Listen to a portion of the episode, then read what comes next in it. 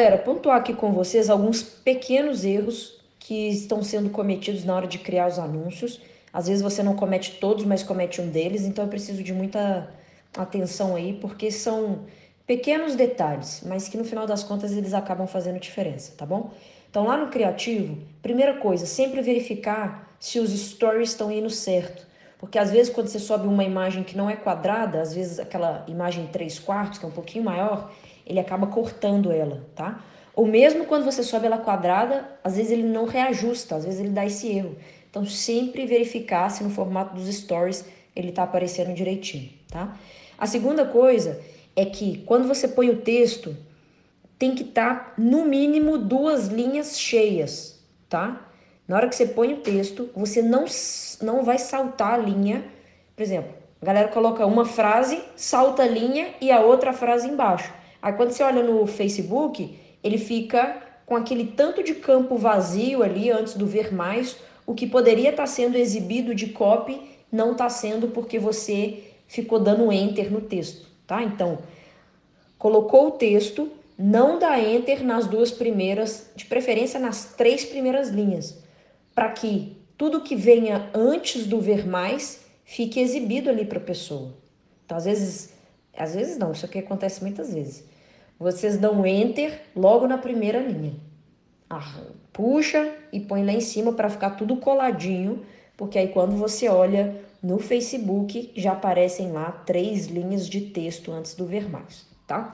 Outra coisa que é um pequeno detalhe também, lá em descrição sempre colocar um texto que pode padronizar com clique e saiba mais, porque às vezes isso roda em um formato que não tem não tem um número de caracteres suficientes no título, e aí o que, que ele faz? Ele puxa a descrição que está no site. E como quem cria o site não se preocupa com essa descrição, vem uma descrição zoada aqui no anúncio.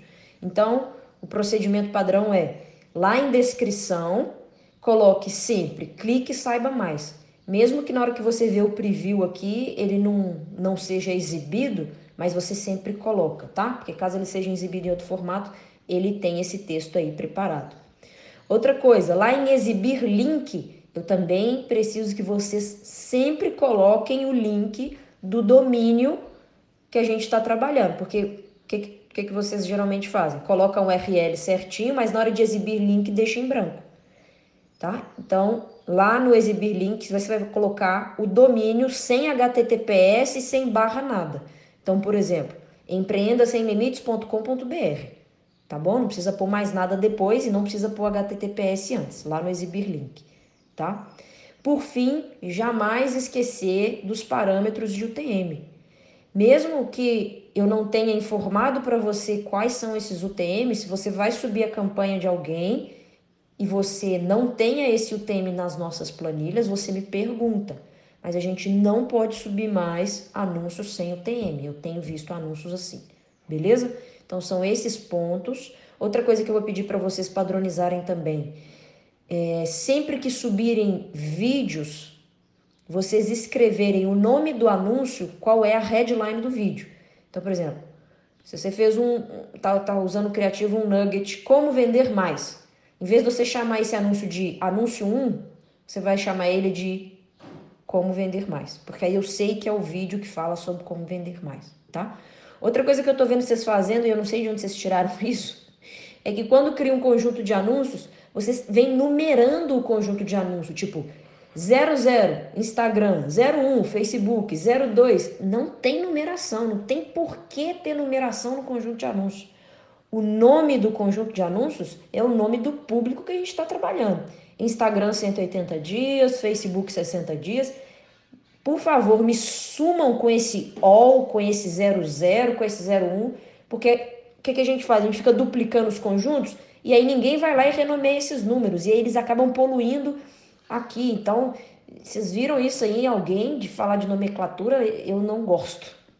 Por favor, menos é mais. Quanto menos coisas você colocar, melhor. Então, vai dar nome para conjunto de anúncio? É Instagram 180 dias. Lookalike do Instagram 1%. Aí beleza. Agora esse all 001, 002, por favor. Me dá uma agonia toda vez que eu entro aqui e eu vejo isso, tá? Padronização dos nomes de campanha. Todas as campanhas têm que ter ou AQ de acquisition ou RMD de reminder. Não existe subir mais campanhas aqui sem essas duas, esses dois colchetes. Então, se é uma campanha de captura de leads, acquisition. Se é uma campanha de remarketing, CPL, abertura de carrinho, RMD de reminder, tá bom? Isso é importante para que quando o colega for atualizar a planilha de dados, ele saiba o que, que ele põe na coluna de aquisição e o que, que ele põe na coluna de reminder, beleza? Outra coisa super mega importante é sobre manter a prova social dos anúncios, tá? Então, por exemplo, você subiu um anúncio lá num conjunto de anúncios e depois você quer aproveitar esses mesmos anúncios em outras campanhas. Você só pode duplicar esse anúncio nas outras campanhas depois que ele estiver publicado.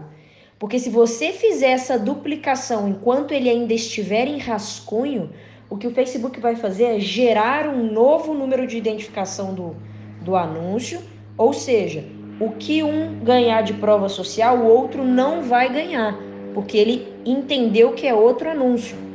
Então, qual que é o lance? Criou o anúncio, publica, ele não precisa estar tá, é, ativo, ele pode estar em análise, tá? Não tem problema. Mas você publica e depois que ele está publicado, aí você duplica ele nas outras campanhas.